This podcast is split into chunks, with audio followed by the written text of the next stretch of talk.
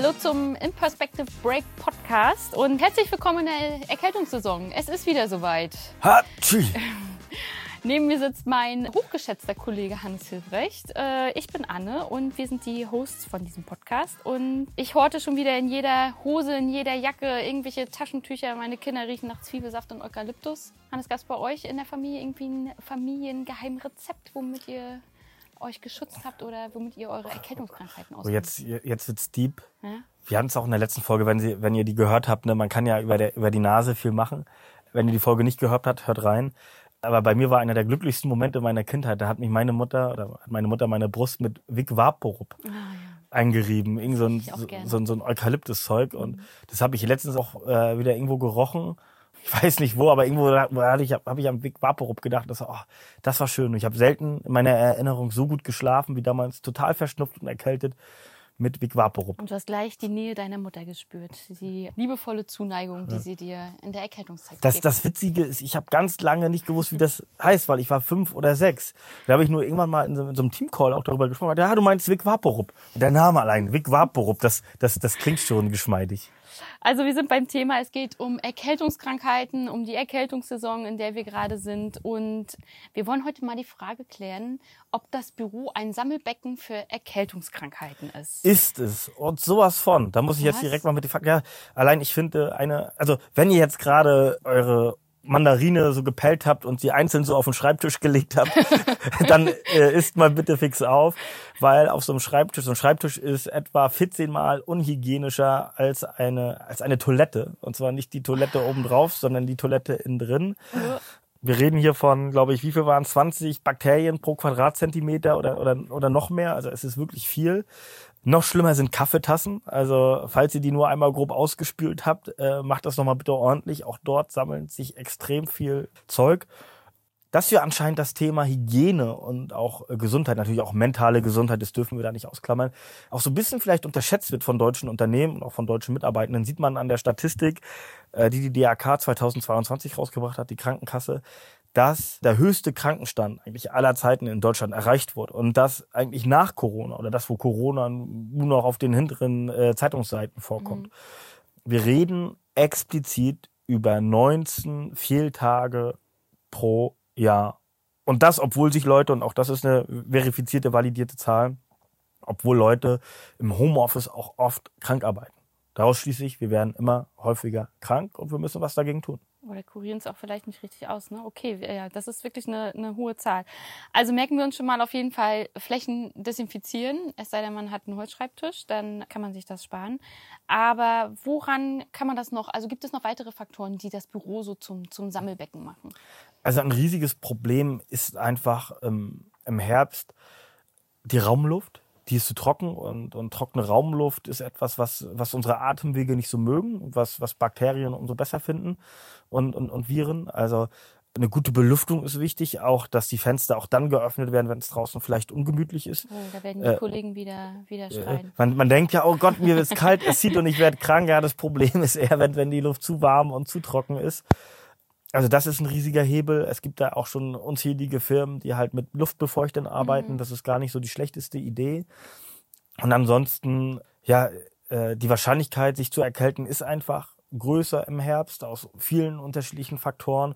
Und da ist natürlich so ein Büro, wie du sagst, ein Sammelbecken, weil einfach viele Leute, die sonst nicht zusammenkommen würden, zusammenkommen und halt über einen Handschlag, über die Schreibtischplatte ihre Krankheiten übertragen.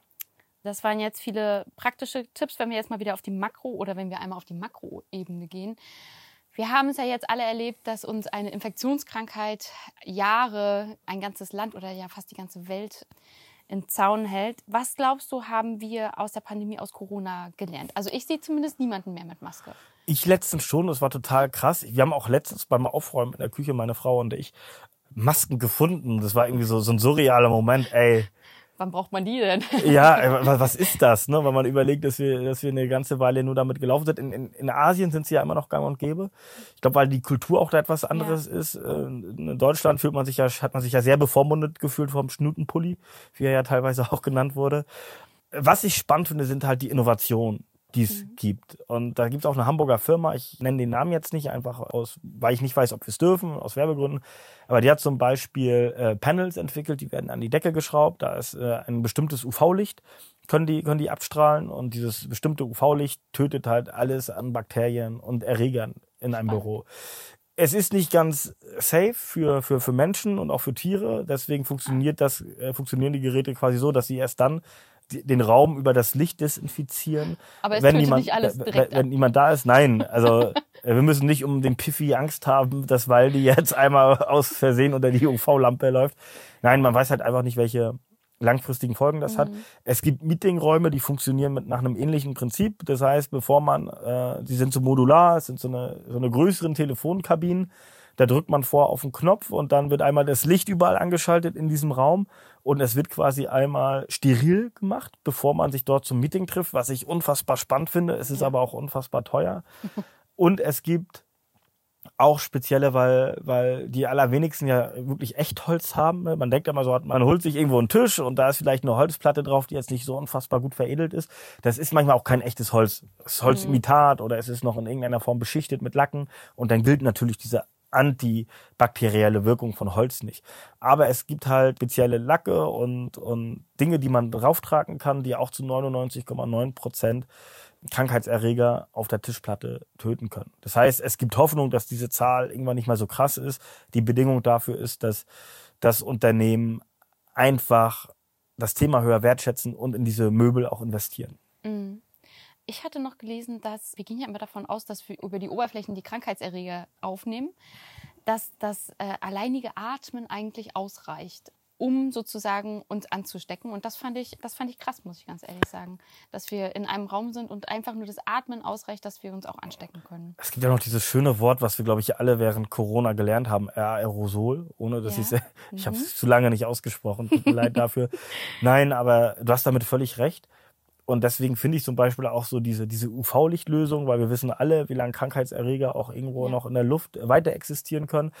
Wir reden auch, und das finde ich ist bei medizinischen Themen immer super wichtig, man redet nicht darüber, dass man etwas kategorisch ausschließen kann.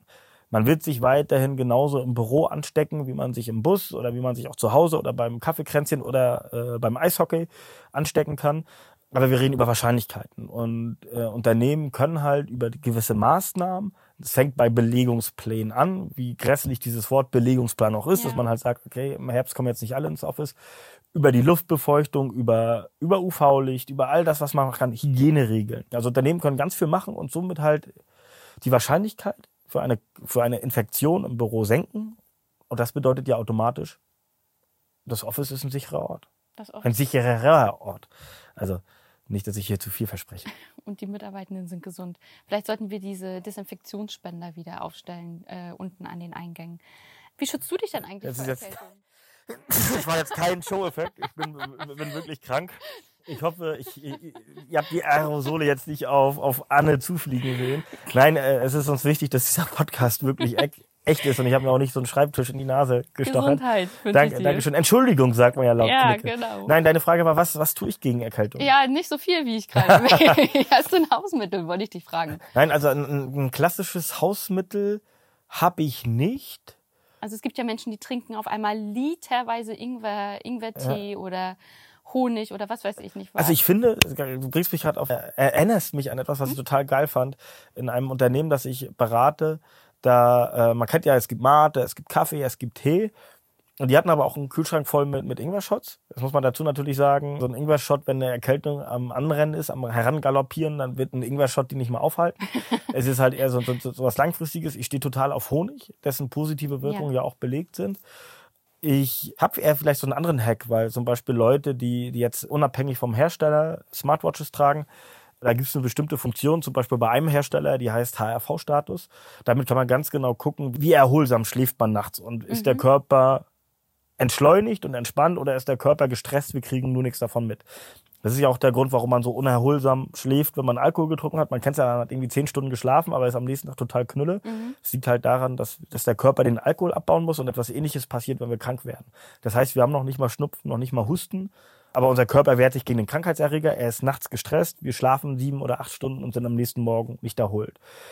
Und das kann ich halt über, über die Uhr ganz gut feststellen und dann weiß ich halt, okay, ich mache jetzt mal ruhiger. Ich, ich schone mich jetzt ein bisschen und gehe jetzt nicht irgendwie noch abends was weg, was trinken oder lauf vielleicht eine Runde, weil ich dann mein Immunsystem gerade dann schwäche, wenn ich ein starkes Immunsystem brauche. Also hast du deine, deine, deine Daten immer im Blick und Genau. kannst darauf gleich eingehen. Und ich liebe Räubosch Vanilletee, aber das einfach nur. aber ich glaube nicht, dass der äh, Hilft, erkältungslindernd oder so wirkt. Aber, oder? aber er schmeckt und er ist warm. Also, ja, warm, Wärme ist auch immer gut. Willst du diesen Herbst was anders machen? Irgendwas, was du aus dem Gespräch mitnimmst? Auf jeden Fall das wirklich mit den Händen desinfizieren, weil das war etwas, wobei ich habe auch gelernt, mal, dass Leute dagegen allergisch waren. Das ist natürlich dann sehr ärgerlich. Ich habe damit keine Probleme gehabt und ich mag kurioserweise auch den Duft etwas, war, war, war, warum auch immer. Du magst Äh, bestimmt auch gerne den Benzingeruch dann. Nee, Ah, Benzin finde ich okay. Und ich finde es auch toll, im Supermarkt ist es jedes Mal ein tolles Gefühl, wenn ich in den Supermarkt reingehe und ich kann mir die Hände desinfizieren, bevor ich den Einkaufskorb anfasse. Und es gibt da auch die Möglichkeit, den, den, den Einkaufskorb, auch nochmal den Griff zu reinigen. Ja. Das würde ich sowieso jedem empfehlen. Ich gehe mit meinen Kindern einkaufen und diese Griffe sind nicht sauber. Das würde ich mir jetzt so sagen. Also kleine Kinder gehen damit nicht besonders gut an. Und das ist vielleicht aber dann die, so die, die Quintessenz für mich aus diesem Gespräch, auch einmal wieder sorgsamer zu sein und einfach aber auch zu wissen, okay, es ist jetzt, es ist jetzt nicht, ich möchte jetzt niemandem Religiösen zu nahe treten, aber ich finde, es ist nicht Gott gegeben, dass man, dass man jetzt krank wird, sondern deine eigenen Verhaltensweisen haben auch einen gewissen Einfluss.